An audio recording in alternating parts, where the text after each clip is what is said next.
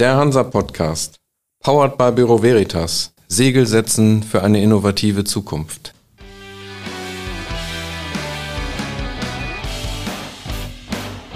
Der Hansa Podcast.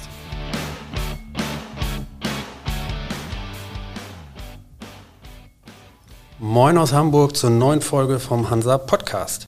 Ich bin Michael Mayer und bei mir zu Gast ist heute Carsten Bullemer. Startup-Unternehmer, wenn man das so sagen kann, sowie Gründer und Geschäftsführer von Maritime Data Systems aus Hamburg und Co-Gründer von unter anderem den Marken Trusted Dogs, Navisense und Sea Roots, sowie Organisator der Maritime Startup Night. Herr Bullemer, moin. Ja, hallo Michael. Allein die Vorstellung lässt ja schon erahnen, dass Sie einige verschiedene Hüte aufhaben. Hat man da nicht die Sorge, dass man sich irgendwann mal verzettelt? Klar, und ich verzettel mich auch ständig. Aber das macht das Leben ja auch ein bisschen bunt und abwechslungsreich. Und bei dem Verzetteln äh, lernt man auch ganz, ganz nette Leute kennen und erlebt auch teilweise ganz spannende Geschichten. Das kann ich mir vorstellen, ja. Sie sind eigentlich Rheinländer, in der Maritimbranche groß geworden, so ein bisschen mit Vessel Tracker. Eine Marke, die in der Branche eigentlich jeder kennt und die Sie dann irgendwann verkauft haben. Ist das so Ihre Idealvorstellung als Geschäftsmodell? Also es gibt ja auch andere, die mit Startups agieren, die haben dann eher so Company Building im Kopf oder auch solche, die das Geschäft zwar als Startup starten, aber dann eigentlich dauerhaft das betreiben wollen. Wie ist das bei Ihnen? Ich glaube, das muss man immer so ein bisschen auch von der Lebenssituation sehen. Und äh, damals habe ich relativ jung gegründet, hatte die ganze Zeit irgendwie kein Geld in der Tasche. Und äh, wenn dann irgendwie die Kinder und die Frau sagt, Mensch, wir brauchen mal ein vernünftiges Auto und wir wollen auch vielleicht mal in einem schöneren Haus wohnen. Äh, und man hat ein gutes Angebot auf dem Tisch. Äh, ja, was soll man dann machen? In dem Fall habe ich dann meine Anteile, ich war nicht der einzige Anteilseigner an Wesseltrecker verkauft und habe gedacht, naja, was einmal klappt, klappt vielleicht auch zweimal und habe mich dann mit ein paar neuen Ideen selbstständig gemacht. Die Hoffnung auf ein Unicorn sozusagen stirbt also zuletzt, ja? Ja, dieses Unicorn-Gerede weiß ich nicht. Ich glaube, da bin ich, sind wir dann doch in der falschen Branche unterwegs. Also vielleicht reicht es auch ein kleines Pony zu haben ähm, was ja vielleicht auch gar nicht so schlecht ist, wenn es dann einem selber gehört. Ein großes Nachrichtenportal hat zuletzt mit der Schlagzeile aufgemacht, beziehungsweise die provokante Frage gestellt, ob vielleicht ein neuer New Economy Crash droht, da steigende Zinsen und nervöse Investoren das Geschäft mit Startups doch recht stark erschweren. Können Sie das nachvollziehen, diese Einschätzung?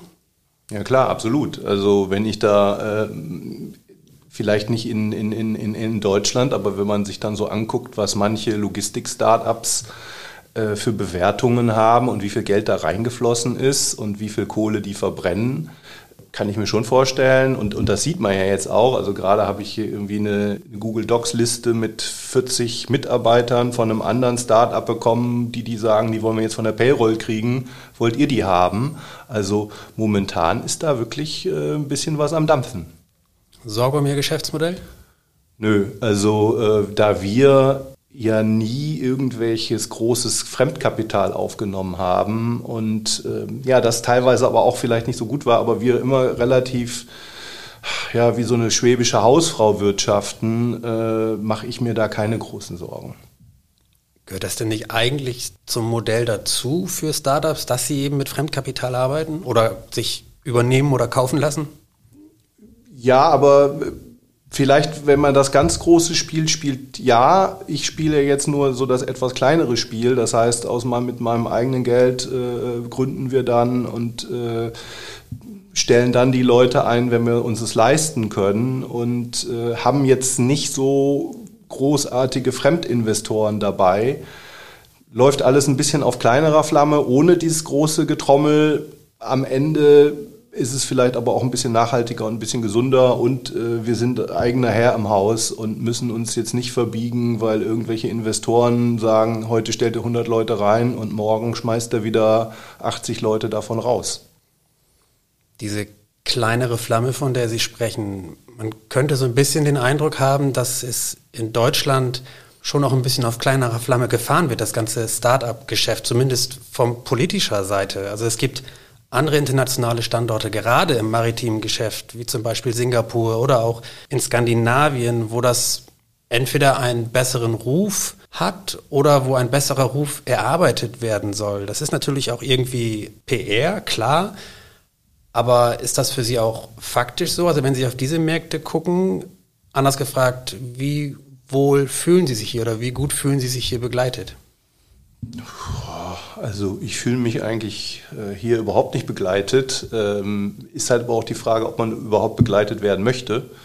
Ähm, und die Einschätzung stimmt. Klar, es gibt halt in, in anderen Ländern, in USA, in Israel oder was, ähm, da sitzt das Geld lockerer. Wenn Sie da vielleicht auf eine Veranstaltung gehen, haben eine gute Idee, dann kommen direkt ein paar Leute und äh, wählen mit irgendwelchen Checks wenn sie in, in, in, in Hamburg hier äh, sich mit ein paar Rädern treffen und haben eine gute Idee, ja, äh, dann rennen die, dann gehen die alle nach Hause und wollen davon nichts wissen. So. Würden Sie sich von der hiesigen Branche auch mehr Engagement erhoffen? Sei es nun Räder oder es, es gibt ja auch Hafenunternehmen oder technisch orientierte Unternehmen, die mit Startups arbeiten, schon, aber auch da wieder, da weiß man von außen betrachtet man nie so richtig, ob das jetzt vor allen Dingen PR ist oder ob da wirklich auch was dahinter steckt. Ich kann mir ja, ich kann ja so viel erhoffen, wie ich will. Am Ende äh, wird das auch zu nichts führen und man muss vielleicht mit der Situation so umgehen, wie sie halt ist. Gibt ja auch Vorteile, dass da nicht so viel gemacht wird, weil dann ist man da auch relativ alleine. Es gibt ja außer mir jetzt nicht viele andere im, am Standort Hamburg oder am, in, in Deutschland, die jetzt ernsthaft äh, im, im maritimen Start-up-Bereich unterwegs sind. Und ähm, ja, wenn da mehr Geld da wäre und mehr Bereitschaft, gäbe es wahrscheinlich auch mehr, die da unterwegs sind. Und dann ist es ja dann auch nicht einfacher. Kommen Sie denn mit den Produkten, die Sie entwickeln und vertreiben über Ihre Startups, kommen Sie damit gut an bei den Unternehmen? Also läuft das Geschäft? Ja und nein, da muss man halt immer gucken. Mal, es läuft ja, manche Sachen laufen ja immer und manche brauchen so ein bisschen länger.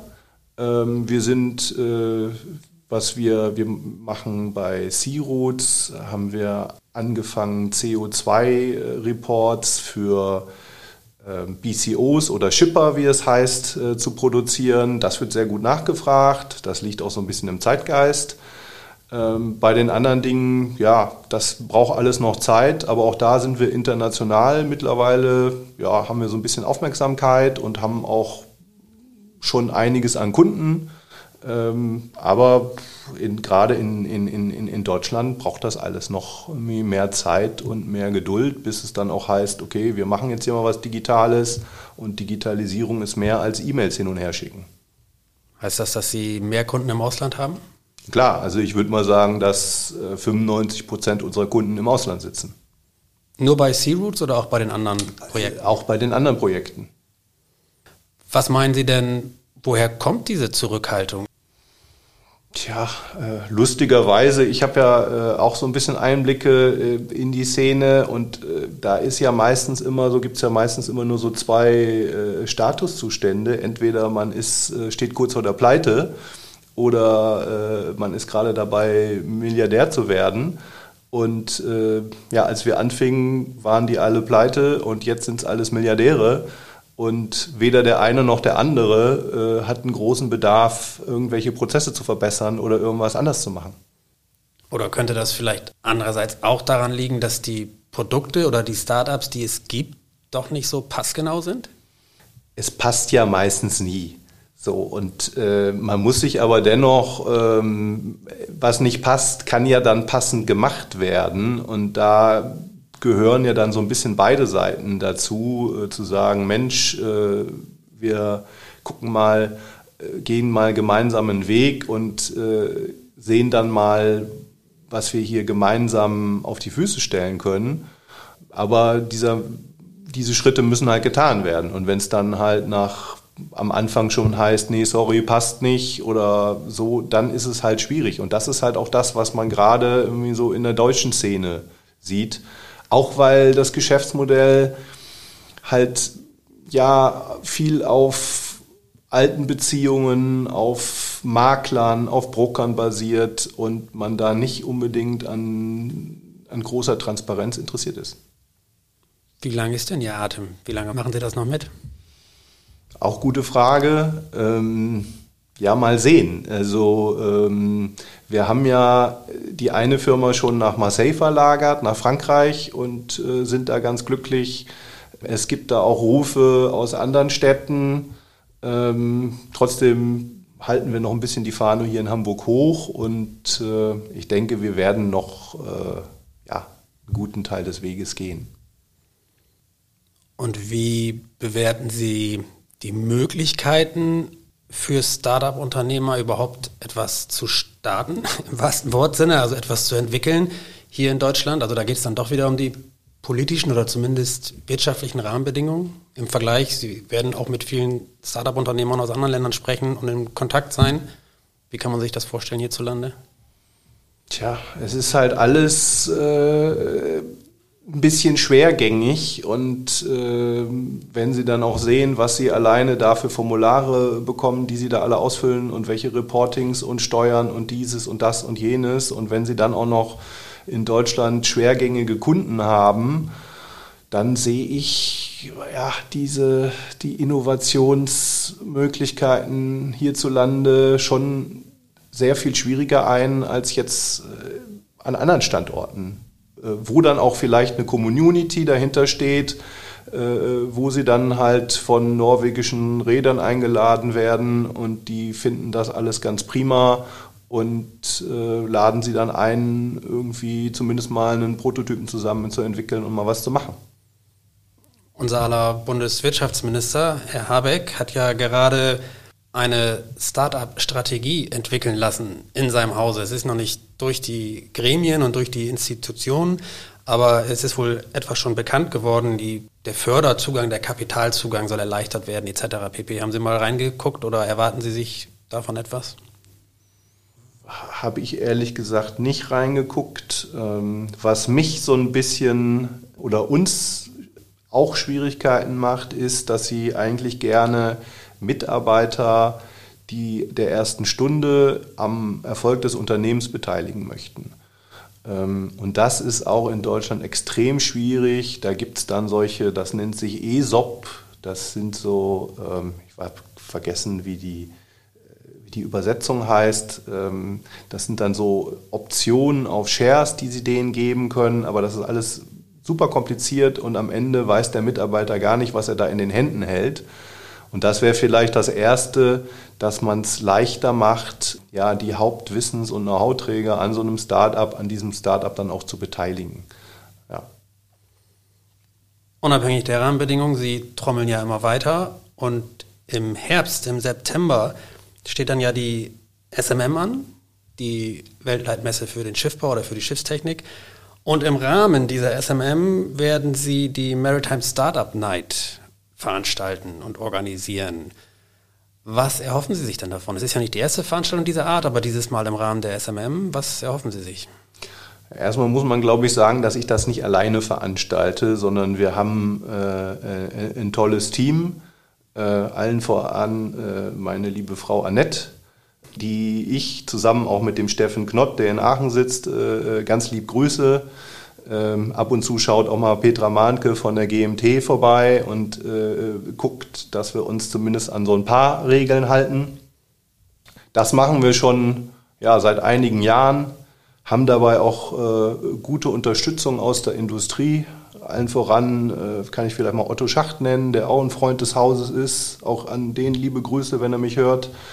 Und äh, ja, wir freuen uns auf einen lustigen, bunten Abend. Äh, ich habe eine super Band am Start aus Stuttgart, einen Musiker, äh, der da mit seiner Combo kommt. Wir werden Startups haben. Es gibt, es gibt einen Startup-Preis.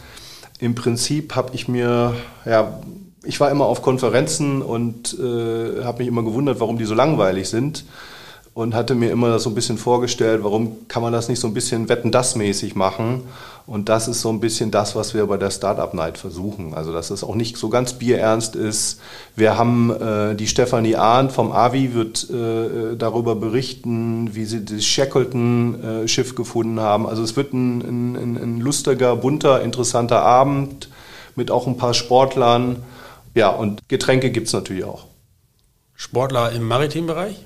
Ja klar, also äh, wir haben die Lena Erdil dabei, die sich anschickt, äh, die Goldmedaille im Windsurfen in Marseille zu holen. Und äh, ja, dann gibt es aber wahrscheinlich auch noch so den einen oder anderen Überraschungsgast. Wir haben André Würsig, nicht zu vergessen, auch hier liebe Grüße André, äh, unseren äh, Weltschwimmer, unseren äh, Extremschwimmer darf man nicht sagen, den Meeresbotschafter. Also es gibt äh, tolle Leute und äh, ja, die am 7. September ab 18 Uhr auf der SMM bei der Maritim Startup Night da sein werden. Wen adressieren Sie denn dann bei dieser Startup Night? Eher den Readership Manager oder eher den, der vermutlich eher zu den Gästen der SMM gehören wird, also aus dem technischen Bereich? Ich glaube, da muss man sich auch ein bisschen von verabschieden, dass man sagt, ich möchte da jetzt irgendwie 150 äh, Räder haben, die am Ende ihr Scheckbuch ziehen, weil äh, die Maritime Startup Night ist eine Plattform für Leute aus der Szene, die sich treffen, die da zusammenkommen und es werden da am Ende, es kommt immer was dabei raus. Auf einer der ersten Events hat Boris Herrmann die Leute von Kühn und Nagel kennengelernt. Da hat man jetzt auch gesehen, was da Wundervolles draus geworden ist ja, also ich würde mich da mal ein bisschen überraschen lassen. Es sind alle Leute da herzlich willkommen und wir haben Räder, wir haben Shipmanager, wir haben aber auch Forscher, wir haben äh, ja das ganze Spektrum der Branche trifft sich da und äh, am Ende ist es halt auch eine, eine, eine Networking-Veranstaltung und man und, und, und manchmal sind dann auch Sachen kommen Sachen zustande, die man erst Jahre später daraus sieht. Wie ist denn die Resonanz bisher? Ich meine, Sie sind ja schon ein bisschen in der Außenwerbung für die Konferenz. Ja, ich denke, alle freuen sich, wenn man jetzt gesehen hat. Ich war jetzt selber auf der No Shipping in Oslo, da habe ich dich ja auch getroffen. Ähm, jetzt ist gerade die Posidonia vorbei, die ist, also in Oslo, das war eine tolle Veranstaltung. Von der Posidonia äh, habe ich auch irgendwie nur Gutes gehört und äh, wir in Hamburg, wir müssen jetzt noch einen draufsetzen. So, und das versuchen wir auch mit der maritimen Startup Night, die auch so ein bisschen so eine Köln-Düsseldorfer Co-Produktion ist, äh, mit dem Messechef Uli Seelbach oder SMM-Chef Uli Seelbach. Und äh, da versuchen wir auch mal so ein bisschen rheinisches Brauchtum und rheinische Fröhlichkeit hier nach Hamburg zu bekommen. Das ist ein guter Punkt. Wie kommen Sie denn damit überhaupt an in der maritimen Branche, die ja durchaus auch einen gewissen Wert auf Tradition legt und auf hanseatisches Kaufmannstum? Ach, ich habe eigentlich so die Erfahrung gemacht, wenn da erstmal so nach dem zweiten Bier äh, wird dann auch das Kaufmannstum und die Tradition äh, so ein bisschen an die Seite geräumt und dann äh, sind auch die Leute, die vielleicht erstmal ein bisschen sperrig sind, äh, werden dann auch ein bisschen entspannter und dann wird es meistens doch immer ganz lustig. Was heißt denn überhaupt Wetten das? Ich muss noch mal kurz zurückfragen, das äh, hat sich bei mir irgendwie festgesetzt. Was kann man denn da erwarten? Naja, ich war halt als, als Kind immer ein großer Wetten-Das-Fan und da gab es halt auch immer äh, Leute, die da aufgetreten sind, was erzählt haben. Da gab es dann aber auch Musiker, da gab es am Ende einen, äh, einen Wettkönig und so ähnlich ist es bei uns halt auch. Es gibt einen maritimen Startup Award am Ende es gibt äh, eine Show-Act, es gibt äh, einen Moderator und es gibt auch eine Co-Moderatorin. Und äh, ja, das ist so ein bisschen unser Running Back-Gag hinter den Kulissen, dass wir versuchen, so eine Art maritimes Wetten, das. Wir sind vielleicht noch nicht so ganz da, wo ich sein müsste, aber es wird jedes Mal besser und äh, ja, irgendwann werden wir vielleicht mal, vielleicht nicht genauso äh, berühmt und gut, aber das ist so ein bisschen unter dem Motto, äh, wie ich die ganze Sache sehe. Jetzt haben Sie hier vielleicht nochmal die Chance. Haben Sie irgendwie eine Message an die maritime Branche in Norddeutschland und oder die Startup-Community? Was muss man tun oder was kann man vielleicht tun, damit man noch ein bisschen besser zusammenfindet? Ja, äh, das ist jetzt, glaube ich, die schwerste Frage von allen. Ähm, Deswegen habe ich sie mir bis zum Schluss aufbewahrt. Ich würde mich freuen, wenn ähm, die Herrschaften, die am Ende auf ihren Assets sitzen, sei es jetzt auf den Schiffen, sei es jetzt auf den Häfen und so weiter, dass die vielleicht mal ja, dorthin gehen, wo Leute mit Ideen, wo Leute mit technischem Know-how sitzen, ähm, sich mit denen zusammentun und vielleicht auch erstmal so ein paar verrückte Dinge ausprobieren, vielleicht mal äh, nicht immer auf Excel-Sheets und Businesspläne gucken und mal sehen, da kommt natürlich am Ende viel Quatsch dabei raus, aber vielleicht kommt auch irgendwie mal so das ein oder andere Gute daraus. Das wäre vielleicht mal so mein Aufruf äh, an die Leute, ja, die in diesen Positionen sitzen. Dann sind wir auch fast schon am Ende. Ich komme noch einmal ganz kurz zurück zur Anfangsfrage zu Ihnen selbst beziehungsweise zu Ihrem Portfolio. Wie sieht es denn bei Ihren Startups aus, beziehungsweise wie kann man sich das vorstellen? Wie sieht es bei Ihnen in fünf Jahren aus? Sind Sie dann noch genauso aktiv oder sind Sie sich dann, haben Sie sich dann schon als äh, Privatier zurückgezogen, weil Sie sehr erfolgreich waren? Jetzt sind, kommt wieder diese dämliche Fünfjahresfrage. Ja. Äh, manchmal weiß man ja nicht, wo man in fünf Tagen ist. Ähm, man kann es versuchen. Michael, alles kann passieren. Im schlimmsten Fall äh, bin ich in fünf Jahren genauso da, wo ich heute bin. Äh, im, im, Im besten Falle weiß ich nicht. Ich glaube, dieses, äh, ich sitze mit einem Getränk, mit einem Schirmchen irgendwo am Pool, das habe ich auch schon mal probiert. Das wird ja auch nach zwei Tagen langweilig zumindest mal äh, meine Wetten das Show äh, der Maritim Startup Night und auch die CDEFCon, die wir im nächsten Jahr wieder auf der Cap San Diego. Also ich denke mal, das ist auch so ein bisschen so mein Altersprojekt. Und im schlimmsten Fall äh, muss mich die Szene halt zumindest mit diesen Sachen noch ertragen. Wir schauen mal, wie sich das die nächsten Jahre so entwickelt. Das war's auch schon. Ich danke für das Gespräch. Ich danke auch.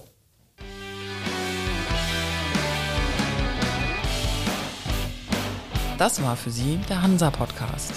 Jetzt abonnieren und keine Folge verpassen. Alle News und Hintergründe aus der maritimen Welt aktuell auf hansa-online.de und monatlich im Hansa-Magazin.